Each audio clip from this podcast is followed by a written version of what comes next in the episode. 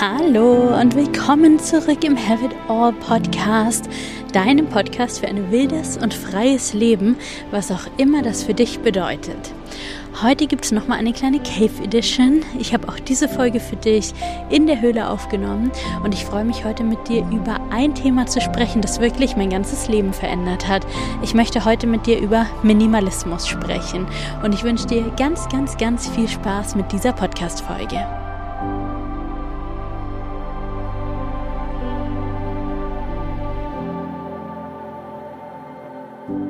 Ich werde ganz oft gefragt, wie ich so leben kann, wie ich lebe.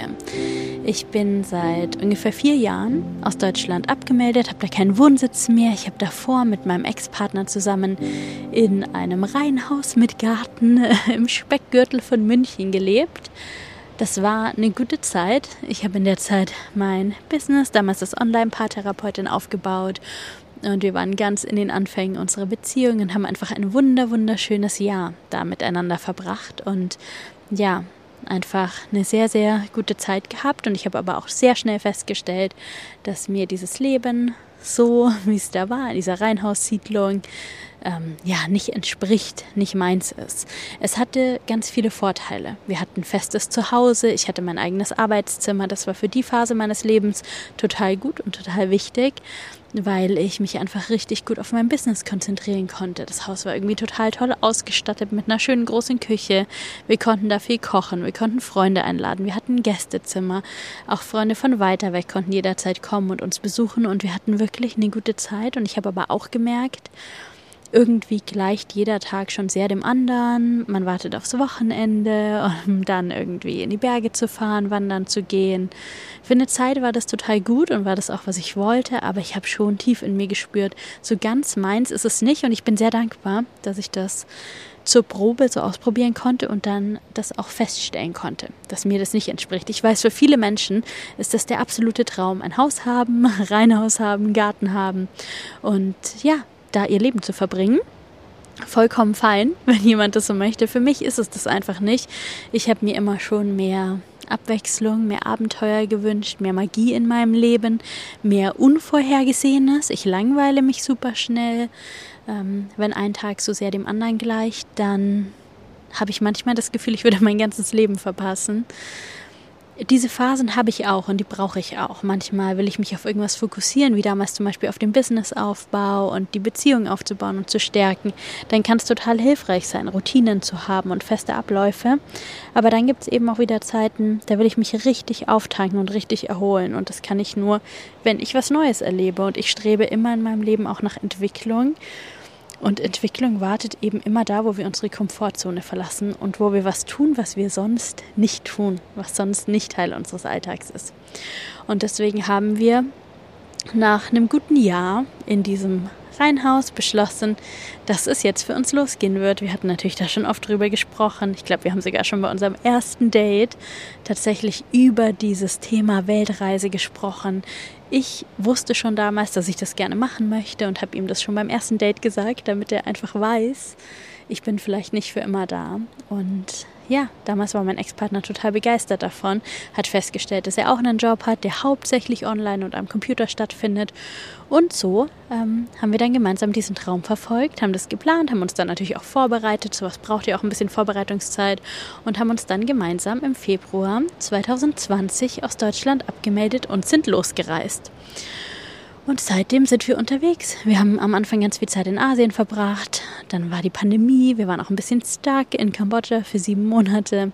Wir sind zurück nach Europa. Wir waren ganz lange in Südamerika. Und ja, dann wieder in Europa, wieder in Asien, immer so hin und her, viele Länder gesehen, viele Menschen kennengelernt, viel erlebt und das alles immer mit ganz, ganz leichtem Gepäck. Ja, ich habe heute, Stand heute, jetzt bin ich hier auf La Palma, habe ich einen Koffer ich wechsle immer so ein bisschen. Manchmal habe ich einen Rucksack, manchmal einen Koffer. Das kommt immer ein bisschen darauf an, wo ich hingehe und wie lange ich da bleibe. Und ja, jetzt stand heute habe ich einen so einen mittelgroßen Koffer und einen kleinen Lederrucksack für meine ja wertvollsten Sachen. Den nehme ich immer mit ins Handgepäck und das ist mein Gepäck. Und viel mehr besitze ich tatsächlich auch nicht. Ich habe zu Hause bei meinen Eltern noch zwei Kisten Eine ist voller Erinnerungsstücke, Fotoalben, ja, bestimmte Gegenstände, die mir ganz, ganz viel persönlich bedeuten.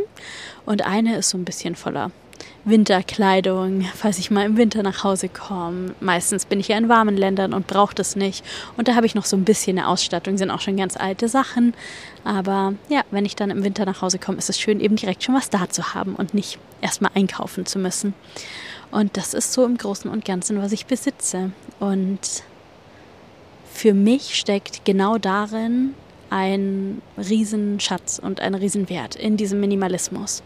Und ich werde, wie schon gesagt, so oft gefragt, wie kannst du so leben? Viele Menschen sagen mir, ich dachte, ich besitze wenig und dann sehe ich dich, du besitzt ja noch weniger. Und tatsächlich war das gar nie mein Ziel, einfach nur möglichst wenig zu besitzen. Ähm, ich habe nur irgendwann gemerkt, wie frei ich mich fühle wenn ich all die Dinge, die ich habe, schultern kann und losziehen kann und mich nicht mit ganz vielen verschiedenen Gegenständen, die man so besitzt, belaste. Und das hat bei mir nicht erst mit der Reise angefangen. Tatsächlich war das auch schon im Studium so. Ich kann mich erinnern, ich habe im Studium ähm, zuerst alleine in einem Studentenwohnheim gewohnt und dann in einer WG ein paar Jahre und dann nochmal hatte ich so eine kleine Wohnung, auch wieder in so Studentenwohnheims ähnlich. Da hatte ich eine ganze Wohnung für mich, die war aber ziemlich klein. Und wenn Freunde zu mir zu Besuch kamen, dann war meistens das Erste, was die gesagt haben, was? Das ist alles, was du besitzt? So wenig hast du? Und für mich war das immer ganz normal. Ich bin damals in mein erstes Wohnheimzimmer eingezogen und das war möbliert und alles, was ich dazu gebraucht habe, war so ein kleiner Tisch mit zwei Stühlen, damit ich noch einen kleinen Esstisch habe. Das habe ich mir gekauft und natürlich so eine kleine Küchenausstattung, Teller, Gläser, Besteck, sowas. Und dann bin ich da eingezogen und dann konnte das Leben eigentlich schon richtig schnell losgehen, weil viel hat es gar nicht gebraucht. Und als ich dann in das WG-Zimmer gezogen bin, hatte ich natürlich immer noch keine Möbel, aber meine Vormieterin in meinem WG-Zimmer, das hatte zwölf Quadratmeter, hat mir angeboten, einfach ihre Möbel zu übernehmen. Und das war so ein ziemlich altes Bettgestell mit einer ziemlich schlechten Matratze. Ich weiß noch, als meine Mutter mich zum ersten Mal besucht hat in diesem Wohnheimszimmer und bei mir übernachtet hat und auf dieser Matratze geschlafen hat, ist sie am nächsten Tag zum Matratzengeschäft gefahren und hat eine neue Matratze gekauft, weil sie gesagt hat, so kannst du nicht wohnen. Mir ist das bis dahin nicht mal aufgefallen tatsächlich. Und meine Vormieterin hat mir auch da gelassen so ein kleines Regal. Das hatte so drei Bretter und das hat sie benutzt für ihre Schuhe. Und das wollte sie nicht mitnehmen in ihre neue Wohnung und hat es mir da gelassen. Und dann habe ich tatsächlich einfach all meine Kleidung in diesem kleinen Regal verstaut weil ich einfach gar nicht viel besessen habe. Und auch da war es schon so, dass wenn mich Freunde besucht haben, die als allererstes immer gesagt haben, was, sind das alle deine Klamotten? Wo ist denn dein Kleiderschrank? Und ich hatte noch nie einen Kleiderschrank. Alle meine Kleidung hat in dieses kleine Regal gepasst. Ich habe einfach nicht mehr gehabt. Aber alle diese Kleidungsstücke, die ich hatte, waren meine absoluten Lieblingsteile. Und das ist tatsächlich schon meine erste, in Anführungszeichen, Minimalismus-Regel ich lade nur Dinge in mein Leben ein, die 100% Teile sind. So nenne ich das. Ich treffe nur 100% Entscheidungen. Ich gehe ab und zu auch mal shoppen und ich kaufe mir ab und zu auch mal was Neues. Und wenn ich dann in der Umkleidekabine stehe, und das kennst du vielleicht auch, dann zieht man was an und es sieht auch ganz schön aus und die Farben sind toll. Aber hier steht es ein bisschen ab oder ähm, die Ärmel sind vielleicht ein bisschen zu lang oder da fehlt noch ein Knopf oder ein Knopf gehört an eine andere Stelle. Ich hatte das letztens erst, vor zwei Wochen, stand ich in der Umkleidekabine und ich hatte so einen Jumpsuit an und der sah mega aus. Die Farben, unglaublich, richtig schön. Der Stoff hat sich gut angefühlt und er hatte einen ziemlich großen Ausschnitt und hatte dann einen so einen Knopf am Ausschnitt befestigt den man schließen konnte, damit man einfach nicht so direkten Blick auf die Brust hat. Und wenn ich den Knopf geschlossen habe, dann hat sich aber unter dem Knopf so ein kleiner Spalt gebildet und man konnte eigentlich direkt in meinen Ausschnitt schauen. Und ich stand dann da in diesem Jumpsuit, der sich so gut angefühlt hat und so schöne Farben hatte. Und mein Gedanke war, ja, dieser eine Knopf, der ist jetzt natürlich nicht am richtigen Platz, aber ich könnte den ja umnähen und dann könnte ich den ein bisschen weiter runtersetzen und dann würde es wahrscheinlich passen. Und dann ist mir eingefallen, nein, Linda, so triffst du keine Entscheidung. Du kaufst nicht etwas, wo du erst noch einen Knopf rannähen musst, erst noch was umnähen musst, die Ärmel erst noch kürzen musst oder so, weil im Endeffekt erstens in den meisten Fällen machen wir es dann halt einfach nicht. Vielleicht bist du da anders als ich, aber ich mache es meistens nicht. Und zweitens ist es ganz oft so, wenn wir dann was verändern, ich hatte das früher oft, ich bin ja relativ klein mit Hosen. Ähm, ich dachte, ja, die Hose sitzt super, aber die muss ich dann noch kürzen. Und wenn ich dann die Hosen gekürzt habe, dann sah die tatsächlich oft gar nicht mehr so gut aus, weil sich einfach das Muster im Stoff dann dadurch irgendwie verändert hat. Und dann habe ich die Hose gar nicht gern getragen. Und solche Dinge mache ich heute nicht mehr. Ich halte mich an meine 100%-Regel. Wenn ich ein neues Kleidungsstück anprobiere im Geschäft, dann muss ich, um es zu kaufen, mir sicher sein, dass das mein neues Lieblingskleidungsstück wird. Und wenn ich nicht den Gedanken habe, morgen, wenn ich aus dem Bett springe in der Früh, ist mein allererster Gedanke, ich will dieses neue Kleid, Pulli, Hose, was auch immer anziehen. Wenn das nicht mein erster Gedanke sein wird, dass ich morgen, wenn ich aufwache und die Augen aufschlage, mein erster Gedanke sein wird, heute kann ich endlich meinen neuen Pulli anziehen, dann kaufe ich diesen Pulli nicht. Weil der sonst einer von vielen Kleidungsstücken wird, die in meinem Kleiderschrank versumpfen. Ich habe das heute nicht mehr, aber ich hatte das früher. Und nachdem ich schon immer versucht habe, auch ressourcenschonend zu leben und so weiter, hatte ich ganz oft ein unglaublich schlechtes Gewissen, wenn ich einen Fehlkauf getätigt habe. Das hat mich wirklich fast zerrissen. Ich hatte immer das Gefühl, jetzt liegt dieses Kleidungsstück in meinem Schrank und wird gar nicht genutzt und wird gar nicht getragen und ich habe das umsonst gekauft und umsonst das Geld ausgegeben und es wurde umsonst hergestellt und die Ressourcen wurden umsonst verwendet und das ist für mich ein ganz, ganz, ganz schreckliches, fast unaushaltbares Gefühl und auch deshalb liebe ich den Minimalismus und die 100%-Regel, weil ich weiß, dass ich mir dieses Gefühl erspare, wenn ich mir Fehlerkäufe erspare. Und seit ich die 100%-Regel habe, und das sind jetzt schon einige Jahre, und nur noch kaufe Dinge, die hundertprozentig mein neues Lieblingsteil werden, die mir hundertprozentig passen und stehen, bei denen ich nicht denke, ja, das ähm, passt dann, wenn ich mir da noch einen schwarzen Rock dazu kaufe, wenn ich da noch das und das, wenn dann, nein. Ich kaufe nur Dinge, die jetzt schon, Stand heute, mein neues Lieblingsteil werden können, die jetzt schon einsetzbar sind, die nicht geändert werden müssen, die nicht noch durch weitere Käufe ergänzt werden müssen, die einfach jetzt schon perfekt sind. Und das führt dazu, dass ich nicht sehr viel kaufe, weil es einfach nur ganz wenig Teile gibt, die erstens 1a passen, ohne irgendwelche Veränderungen zu brauchen und zweitens das Potenzial haben, mein neues Lieblingskleidungsstück zu sein. Der Vorteil davon ist aber, wenn ich heute in meinen Kleiderschrank schaue und der ist nach wie vor super klein, wenn ich da heute reinschaue, dann hängen da nur Lieblingsteile.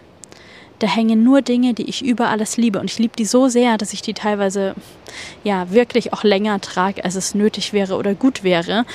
Ich habe so ein graues T-Shirt, zum Beispiel mein absolutes Lieblings-T-Shirt. Ich fühle mich in dem so wohl, ich liebe die Farbe. Das hat schon so große Löcher, ich trage das immer falsch rum, mit der Hinterseite nach vorne, weil dann die Löcher eben auf dem Rücken sind. Ich weiß schon, das könnte ich mal aussortieren und ich weiß auch, ich könnte da noch ein bisschen besser auf mich achten. Ich muss aber auch sagen, ich habe mir ein Leben erschaffen, in dem sowas nicht so wichtig ist. Ich muss nicht jeden Tag ins Büro oder als Lehrerin vor einer Klasse stehen oder solche Dinge und meine Kleidung wird nicht so sehr bewertet. Es kommt schon im ersten Schritt vor allem darauf an, was sich für mich gut anfühlt und worin ich mich wohlfühle. Und ich liebe auch das Gefühl, mir mal was Neues zu kaufen, mal was Neues zu gönnen, wenn ich dieses Kleidungsstück dann wirklich über alles liebe. Und das tue ich mit all meinen Kleidungsstücken. Ich hatte auch mal eine Phase, wo ich so ziemlich streng war, nur wenn was aus meinem Kleiderschrank geht, weil es zum Beispiel kaputt ist und man es nicht mehr reparieren kann, nur dann kommt was Neues rein. So bin ich heute nicht mehr wenn ich etwas möchte und es passt und es wird mein neues Lieblingsteil, dann darf es in meinen Kleiderschrank kommen, auch wenn nichts anderes dafür gehen muss. Aber nachdem das tatsächlich ja gar nicht so häufig passiert, ähm, wird mein Kleiderschrank nie übervoll. Und nachdem ich auch nur so wenig besitze und die Dinge natürlich sehr häufig trage, also wenn ich ein neues Lieblingskleid habe beispielsweise, dann kann das gut und gerne schon mal sein, dass ich das viermal pro Woche trage, weil ich es einfach über alles liebe. Und ich habe mir auch ein soziales Umfeld erschaffen, das damit okay ist.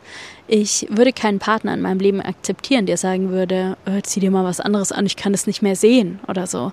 Ich möchte, dass die Menschen mein Herz sehen und meine Seele sehen und sehen, was an mir liebenswert ist und mich nicht bewerten dafür, was ich trage oder wie ich aussehe oder wie ich mich style. Und ja, das alles habe ich mir erschaffen. Ähm, ja, und nachdem ich die meine Lieblingskleidung so häufig trage und dadurch natürlich auch relativ häufig wasche, nutzen sich die Kleidungsstücke tendenziell schon sehr viel schneller ab, als wenn wir vielleicht eine Hose nur alle zwei Wochen tragen oder ein T-Shirt nur vielleicht einen Tag pro Woche oder einen Tag alle zwei Wochen tragen. So wie es bei den meisten Menschen wahrscheinlich ist. Das ist bei mir ein bisschen anders.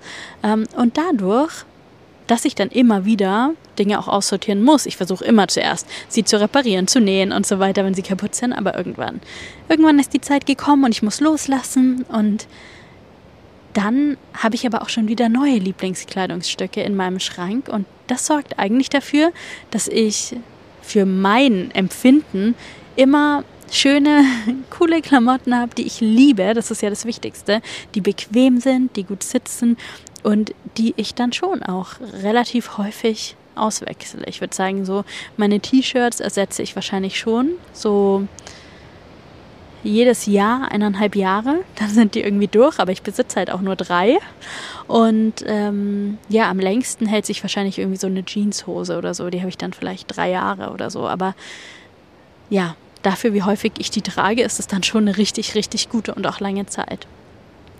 Ja, so gehe ich mit den Dingen in meinem Kleiderschrank um. Das ist meine Form von Minimalismus da. Und das war tatsächlich schon im Studium so. Aber davor, muss ich dir ganz ehrlich sagen, war es nicht so. Ich habe als Teenager, ich hatte nicht so viel Taschengeld, aber ich habe mir schon immer mal wieder was davon gekauft. Und ich habe so richtig so ein bisschen gehortet. Ich hatte super viele Sachen. Ich habe nicht alle gleich regelmäßig getragen, weil ich auch damals schon so war, dass ich ja meine liebsten Teile am liebsten getragen habe. Und ich hatte viele Teile damals im Kleiderschrank, die unbequem waren oder schnell verrutscht sind und dann musste man irgendwie immer so dran rumfummeln und die irgendwie wieder richtig hinrichten oder die ja eigentlich zu klein waren. Aber ich dachte, ach komm, ich muss nur noch ein bisschen abnehmen, dann passe ich da wieder rein. War auch so ein Gedanke, den hatte ich super oft in der Umkleidekabine. Total schöner Rock, ja, bisschen eng, aber ich werde ja eh bald abnehmen. Habe ich nie. Und von daher hat dieser Rock dann halt auch nie gepasst und lag einfach nur in meinem Kleiderschrank. Und irgendwann hat mich das total belastet. Und dann bin ich zu Beginn des Studiums in ein Auslandssemester gegangen nach Finnland. Und ich bin damals mit zwei Koffern losgegangen, also tatsächlich doppelt so viel, wie ich heute überhaupt besitze. Aber es war natürlich auch Winter dort und ich brauchte mehr Winterkleidung und so weiter, die auch mehr Platz einnimmt. Und ich bin mit zwei Koffern nach Finnland gereist und ich habe einfach da gelebt und ich hatte die beste Zeit. Ich war damals da in Finnland so glücklich wie, glaube ich, noch nie vorher. Ich habe mich total gefunden. Es hat mir unglaublich gut getan, mal rauszukommen aus meinen Familienstrukturen und überhaupt den Strukturen, in denen ich mich damals so bewegt habe und mich mal richtig kennenzulernen. Wer bin ich, wenn ich nur ich bin? Wenn ich mich ganz neu erfinden kann? Was erzähle ich den Menschen hier über mich, wenn die mich noch gar nicht kennen? All diese Fragen mir zu stellen. Und dann habe ich da in einer WG gewohnt in Finnland mit äh, einer Französin und einem äh, Amerikaner. Und wir hatten nichts. Wir sind in die Wohnung eingezogen, da war eine Küche drin. Wir haben uns eine Waschmaschine besorgt und als wir angekommen sind, haben wir festgestellt, glücklicherweise, da gab es drei Schlafzimmer, dass in jedem Schlafzimmer ein Bett stand. Und damit haben wir gar nicht gerechnet. Ich war wirklich darauf eingestellt, auf dem Boden zu schlafen. Und dann haben wir über die ja, sechs Monate, die wir da waren, nach und nach mal vom Sperrmüll oder wenn irgendwie jemand was äh, im Hausflur abgestellt hatte oder so, mal irgendwie noch einen Tisch dazu bekommen und ein paar Stühle und einen kleinen Sessel und so haben wir so ein bisschen die Wohnung eingerichtet, aber sie ist bis zum Ende super minimalistisch geblieben und mein Zimmer bestand wirklich nur aus so einem ganz kleinen Schrank und meinem Bett. Mehr gab es da nicht. Und da habe ich meine Sachen aus meinen zwei Koffern reingetan. Und ich hatte die glücklichste Zeit ich musste mir nie viel überlegen, was ziehe ich heute an. Ich hatte total tolle Freundschaften, es war immer was los. Ich habe ganz viel über mich gelernt, ganz viele Erfahrungen gemacht, ganz viel erlebt, tolle Reisen dort gemacht, Skandinavien kennengelernt. Und ich hatte einfach die beste Zeit. Ich habe so geweint, als ich wieder heim musste. Ich wollte gar nicht wieder zurück. Und dann kam ich wieder zurück und ich hatte für das nächste halbe Jahr keine Wohnung, weil das Semester noch nicht gestartet hatte. Und ich bin wieder in mein Kinderzimmer bei meinen Eltern eingezogen und ich war vom einen auf den anderen Tag konfrontiert mit all den Sachen, die ich mein Leben lang in meinem Kinderzimmer angehäuft habe. Da waren Sachen aus der Grundschule dabei und ja, all die Klamotten, die ich angehäuft hatte, so viele Bücher, von denen ich wusste, die werde ich nie wieder lesen und ganz viel so Krimskrams. Ich hatte bei meinen Eltern Schränke in meinem Zimmer, die waren alle voll und ich wusste eigentlich gar nicht so richtig womit. Und dann habe ich wochenlang aussortiert und ich habe wirklich alles aussortiert. Ich habe Stapel gemacht zu verschenken, zu verkaufen, zum Wegwerfen. Ich bin dann noch auf Flohmärkte gegangen, habe mir dann noch ein bisschen Geld dazu verdient, indem ich Dinge losgeworden bin. Und ganz viel habe ich tatsächlich einfach verschenkt an Menschen und tatsächlich auch ganz viel weggeworfen. Und ich hatte so ein schlechtes Gewissen. Ich hatte Säcke voll Müll. Dinge, die ich angehäuft habe, die ich vielleicht mal irgendwo mitgenommen habe, weil sie umsonst waren und ich mir nicht viele Gedanken darüber gemacht habe. Dinge, die ich gekauft habe, obwohl ich sie nicht unbedingt gebraucht hätte. Ganz wie so Krimskrams. Damals habe ich auch immer wieder in so kleinen Dekoläden gestöbert und hier eine Kerze mitgenommen und da ein Glas mitgenommen. Und all diese Sachen haben mich einfach nur noch belastet. Ich fand es auch nicht mehr schön. Mein Geschmack hatte sich auch geändert und ich wollte es einfach nur loswerden. Und ich hatte ein schlechtes Gewissen. Ich kann es dir gar nicht sagen. Mein Herz hat geblutet, als ich all diese Berge an Müll gesehen habe. Und ich habe mir einfach an dem Tag versprochen, dass ich nie wieder so viel Scheiße anhäufen werde, damit ich nie wieder dieses Gefühl fühlen muss, wenn ich dann diese Sachen wegwerfen muss. Und daran habe ich mich bis heute gehalten. Ja, und dann habe ich, bin ich in die WG eingezogen, habe diese Möbel übernommen, wie ich schon erzählt habe, meine paar Klamotten da einsortiert und dann habe ich da einfach begonnen, ein sehr, sehr, sehr minimalistisches Leben zu leben. Und ich habe damals in so einer kleinen Stadt studiert, in Eichstätt. Da gab es nicht viel. Da gab es auch nicht wirklich Klamottenläden oder irgendwas, wo man groß hätte einkaufen können. Und so war ich auch gar nicht so sehr damit konfrontiert, irgendwie dem Konsum ausweichen zu müssen. Online-Shopper war ich sowieso noch nie.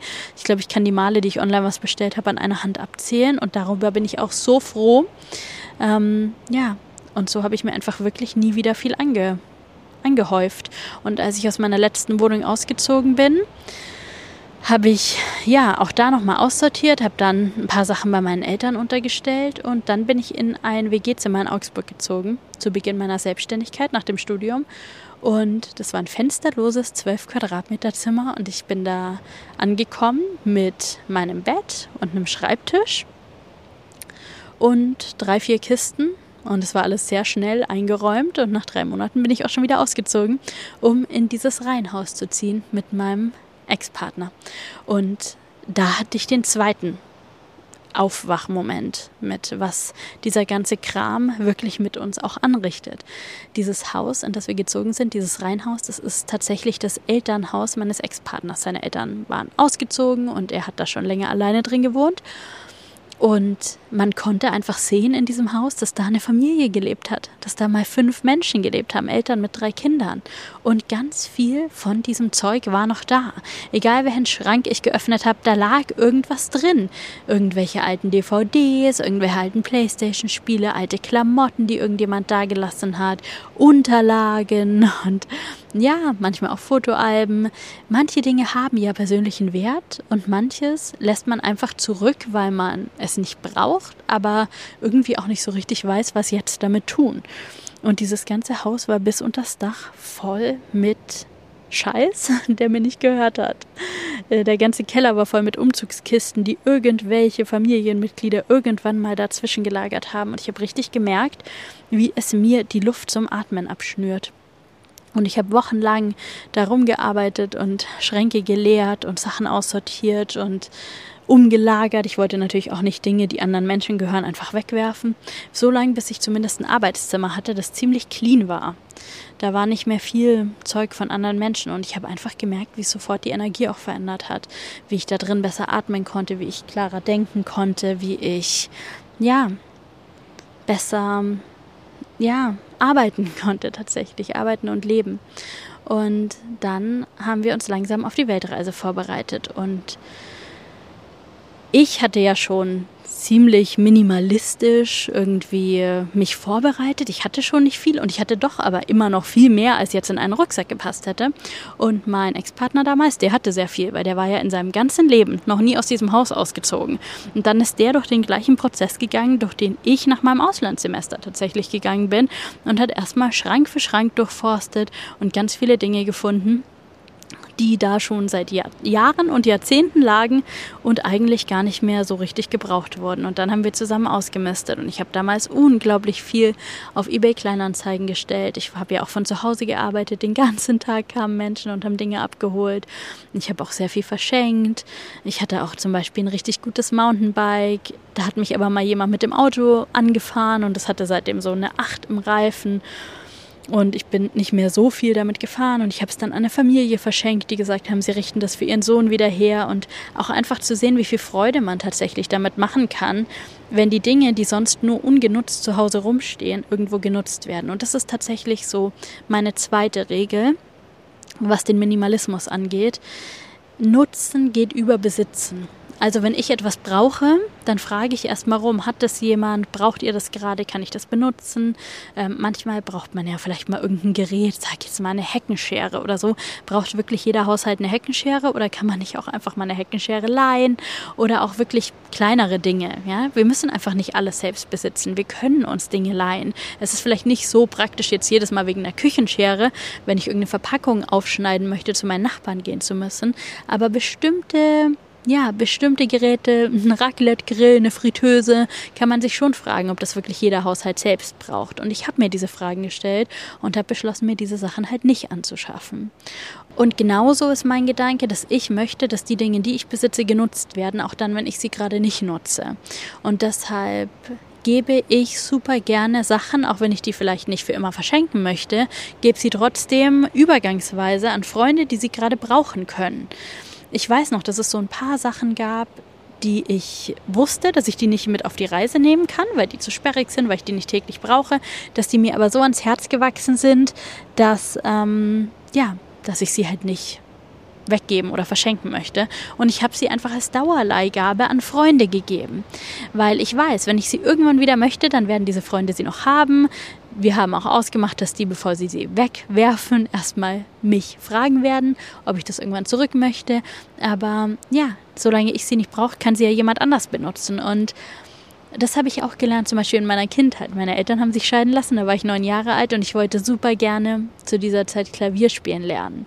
Und es war aber einfach unvorstellbar, dass meine Mutter nach all den Kosten mit der Scheidung, das Haushalten und so weiter sich jetzt ein Klavier leisten kann, auf dem ich Klavier spielen lernen kann. Und wir hatten damals als Familie Freunde, die hatten ein altes Klavier, das war auch total verstimmt, aber die hatten das äh, bei sich zu Hause stehen und eigentlich hat niemand darauf gespielt. Und meine Mutter hat denen irgendwann erzählt, dass ich gerne Klavier spielen lernen möchte. Und die haben uns dieses Klavier als Dauerleihgabe zur Verfügung gestellt und wir haben den Klaviertransport organisiert und dann wurde das Klavier zu uns gebracht und ich durfte darauf Klavier spielen lernen.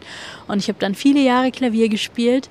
Ich wusste immer, dieses Klavier gehört mir nicht, aber es war total egal, weil ich es in dem Moment nutzen konnte. Und irgendwann vor einigen Jahren, da habe ich schon gar nicht mehr zu Hause gewohnt, habe ich meine Mutter angerufen und hat gesagt, ähm, eine andere Familie ist in der gleichen Situation und die wünschen sich ein Klavier, ob ich damit einverstanden wäre, wenn wir dieses Klavier weitergeben. Und nachdem ich es zu dem Zeitpunkt, als ich nicht zu Hause gewohnt habe, ja auch nicht mehr genutzt habe, habe ich dann natürlich mein Einverständnis gegeben und wir haben dieses Klavier abholen lassen und zu der anderen Familie gebracht, sodass deren Kind Klavier spielen lernen kann. Und ja, ich habe mit meiner Mutter telefoniert und sie war schon so ein bisschen ähm, traurig. Sie hat gesagt, ach, das sieht ganz anders aus jetzt in unserem Wohnzimmer. Da stand jetzt so viele Jahre dieses Klavier und ich habe mich richtig dran gewöhnt und ich vermisse es jetzt ein bisschen. Aber es ist schön, dass jetzt ein anderes Kind Klavier spielen lernen kann. Und ein paar Wochen später klingelt ihr Telefon und die Familie ist dran und sie sagt, ja, dieses Klavier, das ist so verstimmt und man kann es auch nicht mehr stimmen. Sie werden jetzt doch sich ein anderes Klavier anschaffen und ob wir es zurück wollen. Und tatsächlich steht heute wieder dieses Klavier bei meiner Mutter im Wohnzimmer. Und wenn ich zu Hause bin, dann spiele ich ein paar ein paar Lieder. Viel kann ich nicht mehr, aber dann spiele ich so ein bisschen auf dem Klavier und finde es schön, dass wir es haben, auch in dem Wissen, dass es nicht uns gehört, noch nie uns gehört hat und wir es vielleicht unter Umständen irgendwann auch mal zurückgeben müssen, was total okay wäre. Ich bin so dankbar, dass ich als neunjähriges Kind Klavier spielen lernen konnte, weil jemand sich bereit erklärt hat, uns sein Klavier zu leihen, das er selbst in dem Moment nicht gebraucht hat und da habe ich gelernt, wie schön es ist, Dinge, die man besitzt, von anderen Menschen nutzen zu lassen. Auch auf die Gefahr hin, dass die sich abnutzen oder dass dann mal was kaputt geht, aber dann wurde es wenigstens genutzt. Und das ist tatsächlich, ja, meine zweite Regel, die Dinge unbedingt nutzen. Und die habe ich auch angewendet auf äh, ein Thema, kennen vielleicht auch der ein oder andere, äh, Schmuck. Ich bin so damit aufgewachsen, dass jede Frau in meiner Familie eine wunderschöne Schmuckschatulle hatte mit ein bisschen Schmuck. So ein bisschen was Wertvolleres als Modeschmuck. Nicht die großen Klunker, aber so ein bisschen was Bedeutungsvolles. Einen tollen Ring, den man mal geschenkt bekommen hat oder eine besondere Kette, vielleicht ein bisschen Echtgold. Ich komme nicht aus einer wohlhabenden, reichen Familie, aber so ein bisschen was hat sich irgendwie angesammelt, Erinnerungsstücke. Und ähm, ich weiß auch, dass da ganz viel emotionaler Wert dran hängt. Und trotzdem habe ich nie verstanden, wie die Frauen in meiner Familie diese Schmuckschatullen in ihren Schlafzimmern, Badezimmern haben können und diesen Schmuck nicht tragen. Und als Kind war das eine meiner liebsten Beschäftigungen, die Schmuckschatulle meiner Mutter zu öffnen. Sie hatte so eine Schmuckschatulle, die Musik spielt, wenn man sie öffnet. Das fand ich total schön. Und da waren so ein paar Ringe drin und ein paar Ketten und ich habe diese Ringe getragen und die Ketten und bin damit im Haus rumgelaufen und habe mich so toll gefühlt. Aber ich habe fast nie gesehen, dass meine Mutter diese Dinge trägt. Meine Mutter trägt Schmuck, den sie heute von ihrem Partner geschenkt bekommen hat, aber nicht diese alten Erinnerungsstücke, weil zu viel Erinnerung dran hängt.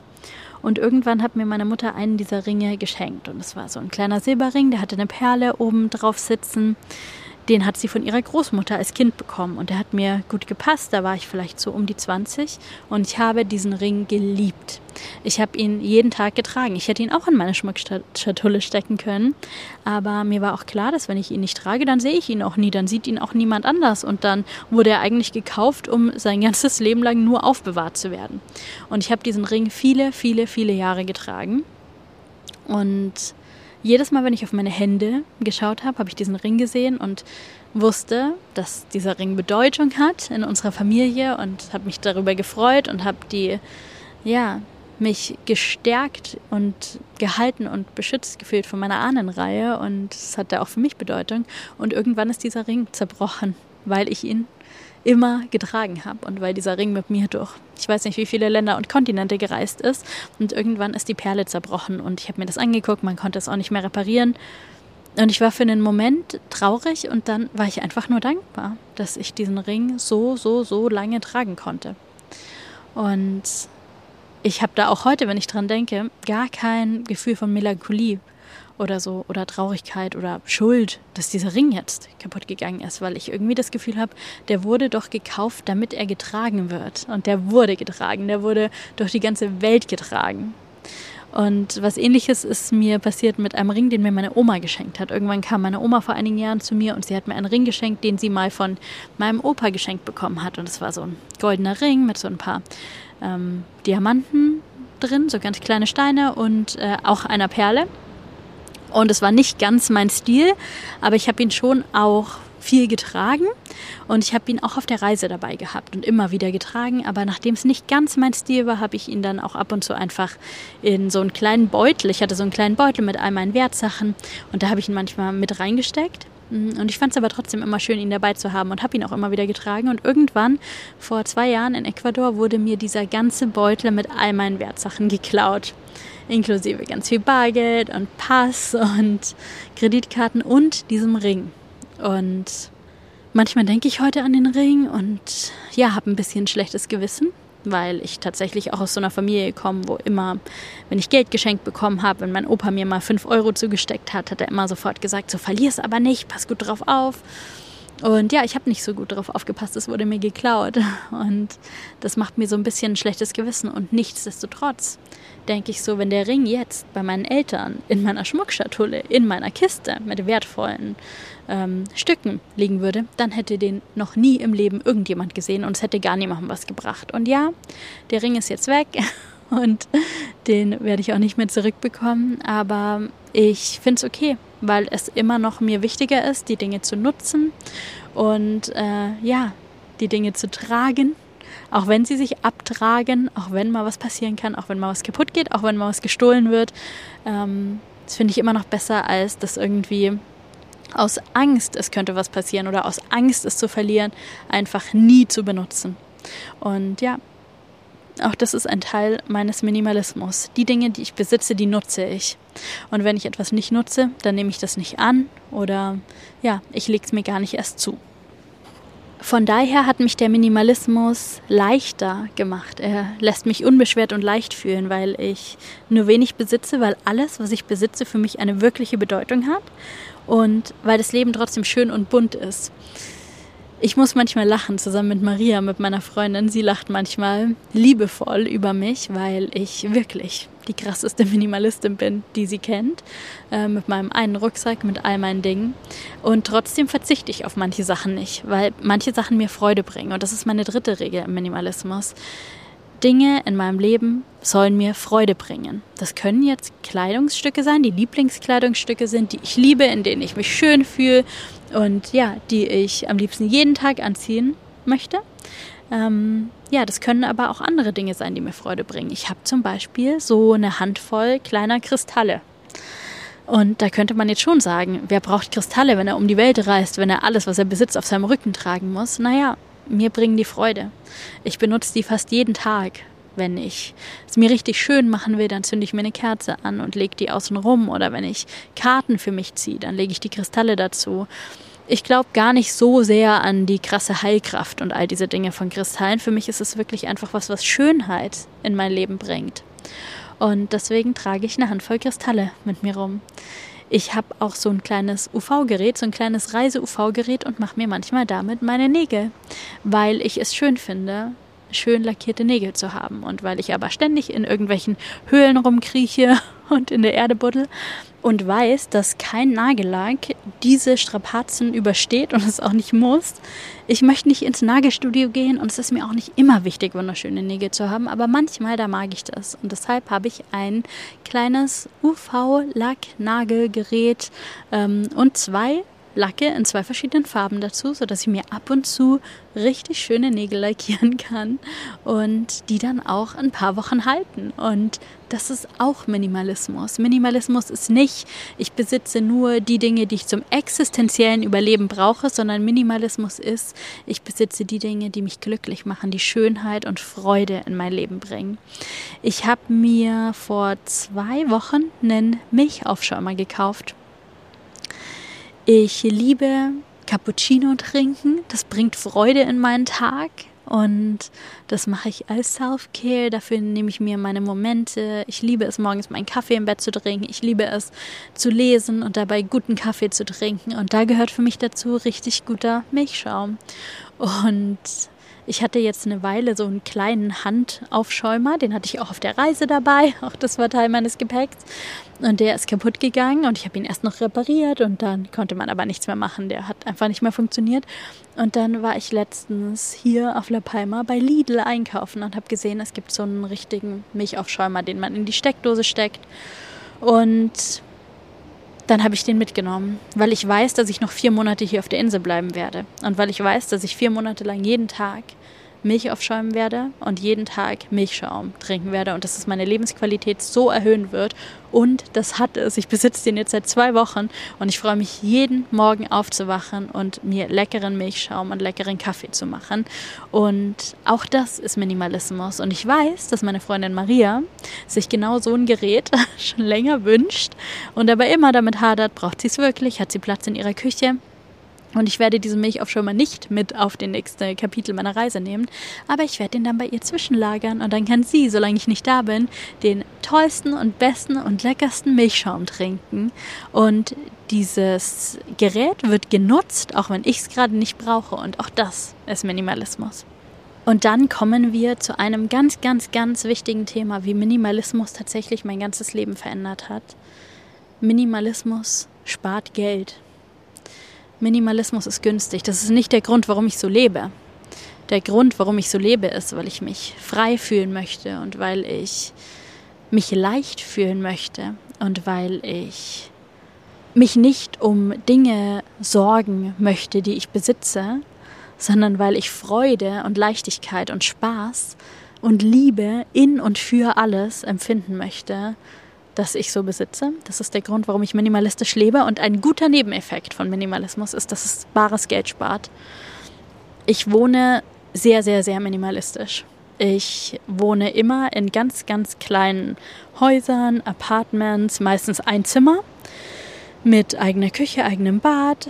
Ich wohne manchmal in Hostels, aber ich muss sagen, so langsam und ja, vielleicht auch irgendwie mit meinem Job, wo ich ja doch auch Arbeit zu tun habe und manchmal Ruhe brauche für Podcastaufnahmen und andere Dinge. Ähm, ja, da sind vielleicht die Hostelzeiten zu einem großen Teil auch irgendwie vorbei. Aber ich lebe meistens in ganz, ganz kleinen, sehr einfachen Häusern. Dafür aber sehr oft mit schönem Ausblick, schön in der Natur, ganz minimalistisch. Ich hatte in meinem letzten Haus, da habe ich in einem kleinen Tiny House gewohnt, da hatte ich eine Spülmaschine. Und es ist für mich der größte Luxus. Ich habe fast nie eine Spülmaschine. Ich spüle fast immer mein gesamtes Geschirr mit der Hand. Ich dusche auch öfter mal kalt, weil es zum Beispiel da, wo ich wohne, kein warmes Wasser gibt. Und ich habe eigentlich nie mehr als ein Zimmer. Meistens lebe ich in ganz kleinen Einzimmer-Apartments mit vielleicht einer kleinen Küche oder Küchenzeile, mit ähm, ja, einem kleinen Bad dabei, die möbliert sind. Ich besitze auch mittlerweile gar keine Möbel mehr. Ich habe alles weggegeben. Und da zahle ich halt auch nur relativ wenig Miete, weil es ein ganz einfaches Leben ist, das mich aber sehr glücklich macht. Ich muss kein 200 Quadratmeter Haus putzen. So. Manchmal muss ich überhaupt nicht putzen, weil ich nur so kurz irgendwo bin, dass dann der Reinigungsservice am Ende putzt. Aber manchmal muss ich halt auch einfach nur mein 25 Quadratmeter Dachgeschosswohnung, in der ich gerade wohne zum Beispiel, oder 30 Quadratmeter Tiny House. Das muss ich ab und zu putzen. Das dauert aber nicht lang. Und ähm, Minimalismus spart mir Zeit und spart mir Geld. Ich bin kein Online-Shopper. Ich bestelle fast nie was online. Ich muss nicht 300 Euro im Monat verdienen, die ich dann für Online-Shopping ausgeben kann. Ich kaufe fast nie Kleidung. Ich muss nicht 500 Euro im Monat verdienen, die ich dann für Kleidung ausgeben kann. Es ist mir nicht wichtig, die neuesten technischen Geräte zu haben, solange alles, so wie es ist, irgendwie funktioniert. Das spart mir jeden Monat Geld, weil ich nicht Geld dafür ausgeben muss. Und ich habe keine teuren Abos. Nur Dinge, die mir wirklich wichtig sind. Ich habe Ab ein Abo für ein ähm, Hörbuch Service, weil ich auf der Reise nicht so viele Bücher zur Verfügung habe. Ähm, deswegen höre ich manchmal gern Hörbücher und dafür bezahle ich, ich glaube, 13 Euro im Monat für ziemlich viele Hörbücher. Ich bin aber auch bei der Bücherei angemeldet, in dem Ort, in dem ich als letztes gewohnt habe und kann mir da auf meinen E-Reader ähm, so viele Bücher wie ich möchte runterladen. Deswegen muss ich fast keine Bücher kaufen zum Beispiel. Nur wenn mich mal was ganz besonders interessiert, dann kaufe ich es mir mal, aber nicht jedes Buch, das ich lese, und ich lese sehr viele Bücher, nicht jedes dieser Bücher muss ich kaufen.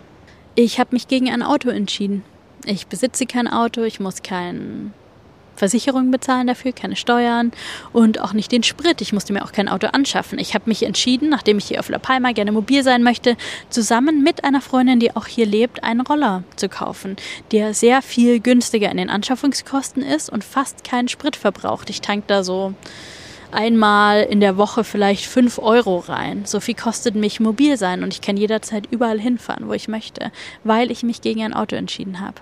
Ich weiß, dass dieses diese Art zu leben nicht für jeden was ist. Und ich weiß, dass es auch unrealistisch ist, wenn man vielleicht Familie hat, Kinder hat oder irgendwo lebt, wo es viel Winter gibt oder wo man weite Strecken zur Arbeit fahren muss. Ich will auch gar nicht sagen, dass die Art und Weise, wie ich lebe, der einzig richtige Weg ist. Für mich ist es das und du darfst für dich entscheiden, was für dich der richtige Weg ist. Ich will dir nur sagen, es lohnt sich manchmal, sich mal Gedanken zu machen. Ich habe irgendwann entschieden, nicht mehr alles so zu machen, wie alle es machen, sondern mir zu überlegen, was will ich wirklich. Und ich besitze Dinge, die andere Menschen nicht bräuchten, die andere Menschen für unnötig empfinden. Und das ist vollkommen in Ordnung. Aber für mich machen sie Sinn und mir bringen sie Freude und mir geben sie in meinem Leben etwas, das ich mir wünsche. Aber meine Unterhaltkosten in meinem Leben, die sind sehr, sehr, sehr gering. Die sind bei weitem viel, viel, viel geringer, als sie noch damals in Deutschland waren. Und zwar unabhängig davon, wo ich lebe. Egal, ob ich in Südamerika war, in Asien oder auch hier in Europa, ich lebe weitaus günstiger, als ich es damals in München getan habe, bei einer sehr viel höheren Lebensqualität. Ich habe irgendwann für mich beschlossen, dass ich den größten Teil meines Lebens mit Leben verbringen will. Ich liebe meine Arbeit. Ich liebe es, diesen Podcast hier zu machen. Ich liebe es, Retreats zu hosten. Ich liebe es, ja, Inhalte für die Girls Cave zu erstellen. Ich liebe es, ja, meine Gedanken auf Instagram zu teilen. Aber all das kann ich nur, weil da ein sehr viel niedriger finanzieller Druck dahinter steht, als es damals in Deutschland war. Ich verdiene mit diesem Podcast hier kein Geld, um ehrlich zu sein, zahle ich da drauf. Ich bezahle dafür, diesen Podcast machen zu können. Ich finanziere mich durch Projekte wie meine Retreats oder früher auch die Paartherapie, heute auch die Girls Cave beispielsweise. Aber ich weiß nicht, ob das, was man mit solchen Angeboten verdienen kann, wirklich reichen würde, um davon ein Leben zu leben, so wie ich es früher, als ich noch mit fester Wohnung und allem im Reihenhaus in München gelebt habe, so wie ich damals gelebt habe. Ich weiß nicht, ob das reichen würde. Auf jeden Fall müsste ich sehr viel mehr arbeiten dafür und sehr viel weniger leben. Und ich habe irgendwann beschlossen, dass ich leben möchte. Wenn ich hier in die Höhle komme, wo ich gerade bin und hier zwei Nächte bleibe, dann kostet mich das dieses Mal 13 Euro für Einkauf von Lebensmitteln, die ich hier esse und ja, ungefähr so 3 Euro Sprit für meinen Roller. Und dann bin ich mit 16 Euro drei Tage in der Natur und habe das größte Grinsen auf dem Gesicht und ein Herz voll mit neuen Erfahrungen, tolle Kontakte, schöne Erlebnisse, Zeit mit mir, Klarheit, innere Ruhe, Entspannung. Und für 16 Euro bekomme ich in den allermeisten europäischen Städten noch nicht mal ein Hostelzimmer. Ich sage nicht, dass jeder so leben muss. Ich sage nicht, dass Minimalismus für jeden das Richtige ist. Ich will dir nur zeigen, es gibt so viele Arten und Weisen zu leben. Und wenn wir uns mal davon lösen, wofür wir immer Geld ausgeben und wie viel Geld wir für Dinge ausgeben und wie viel Geld da auch jeden Monat so rausfließt, einfach so, wenn wir uns damit mal befassen und uns das mal genau anschauen, dann können wir noch mal überlegen, ist mir das alles das wirklich wert? Möchte ich das alles wirklich? Oder was ist mir denn wirklich wichtig im Leben? Und ich für mich stelle fest, mir ist Leben wichtig. Mir ist Zeit haben wichtig. Mir sind tiefe Gespräche wichtig. Ich würde heute immer noch lieber mit einer Freundin irgendwo auf dem Bordstein sitzen mit einer Dose Cola oder einer Dose Bier in der Hand, als in einem total schicken Restaurant in München und mir für 14 Euro einen Cocktail bestellen. Das gibt mir nicht mehr. Das gibt mir nicht mehr Erfüllung. Das gibt mir nicht mehr Freude. Aber um die 14 Euro zu verdienen, da muss ich ein paar Stunden arbeiten wie die meisten von uns. Und das ist es mir nicht wert. Die Stunden, die verbringe ich lieber mit meiner Freundin auf dem Bordstein bei schönen Gesprächen. Ich lebe minimalistisch, weil Minimalismus mir Erfüllung bringt, aber ich lebe auch minimalistisch, weil es meine Lebensqualität erhöht, weil ich freier bin, weil ich weniger arbeiten muss, weil ich wählen kann, was ich arbeiten möchte, weil ich nicht immer den Druck habe, dass ich jeden Monat so und so viele tausend Euro an Fixkosten erbringen muss, einfach nur um hier existieren zu können. So möchte ich nicht leben. Und der Minimalismus ist tatsächlich meine Geheimwaffe, in Anführungszeichen, um dieses Leben zu leben. Ich werde so oft gefragt, wie schaffst du das? Du hast so viel von der Welt gesehen. Wie gelingt dir das? Wie kannst du so viel reisen? Reisen ist doch so teuer. Reisen ist nicht teuer. Reisen ist teuer, wenn wir unsere ganzen Fixkosten, die unendlich hoch sind, aufrechterhalten und zusätzlich reisen. Reisen ist nicht teuer, wenn wir reisen statt wohnen. Reisen kostet mich viel weniger als mein Leben in Deutschland. Unterwegs zu sein spart mir Geld im Vergleich zu einem festen, festes Zuhause zu haben. Es kommt natürlich auch viel weniger rein. Aber es braucht halt auch viel weniger und was reinkommt, sind diese unglaublichen Erfahrungen. Vielleicht hat dich diese Folge zum Nachdenken angeregt. Vielleicht hat dich diese Folge eingeladen, mal zu überdenken, wie du lebst Vielleicht kommst du dabei auf den Gedanken, ich liebe alles an meinem Leben und ich will es genauso weitermachen, dann do it. Do it. Ich bin einfach so ein Fan davon, dass wir uns alle mal hinterfragen, was wir machen, warum wir es machen, ob wir es wirklich so wollen. Und wenn wir dann herausfinden, ich lebe genauso, wie ich leben möchte, dann gibt es gar nichts dagegen einzuwenden. Und wenn du merkst, ach, ich wäre eigentlich auch viel mehr lieber in der Natur, vielleicht sollte ich das nächste Mal statt ein All-Inclusive-Hotel einfach mal einen Campingtrip buchen, zum Beispiel, dann probier es doch einfach mal aus. Wir müssen ja nicht gleich alle unseren Wohnsitz aufgeben und mit einem Rucksack losreisen. Wir können ja mal einen kleinen Schritt machen. Beim nächsten Online-Shopping mal ein bisschen genauer drüber nachdenken, brauche ich das wirklich oder ist mir nur einfach gerade langweilig? Bin ich einfach gerade unzufrieden? Habe ich gerade Liebeskummer und möchte mich deswegen belohnen? Könnte ich mich nicht viel anders, viel besser belohnen? Lass diese Gedanken einfach mal zu und dann schau mal, was sie mit dir und deinem Leben machen. Und wenn du willst, dann erzähl mir davon. Darüber freue ich mich immer sehr. Und ja, jetzt danke ich dir einfach von Herzen, dass du hier dabei warst und dir meine Gedanken zum Thema Minimalismus angehört hast.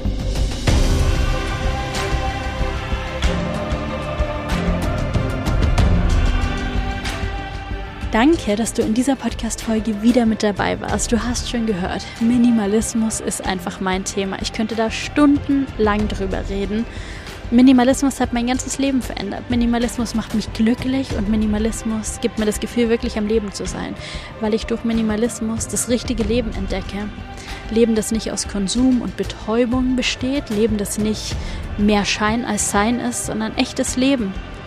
Mit den nackten Füßen auf der Erde, in der Höhle schlafen, im Zelt schlafen, beim Camping, echte Gespräche führen, wo das Gespräch im Fokus steht und nicht die Bar, in der man sich gerade befindet und mich mit Dingen und mit Menschen umgeben, die ich wirklich und von Herzen liebe.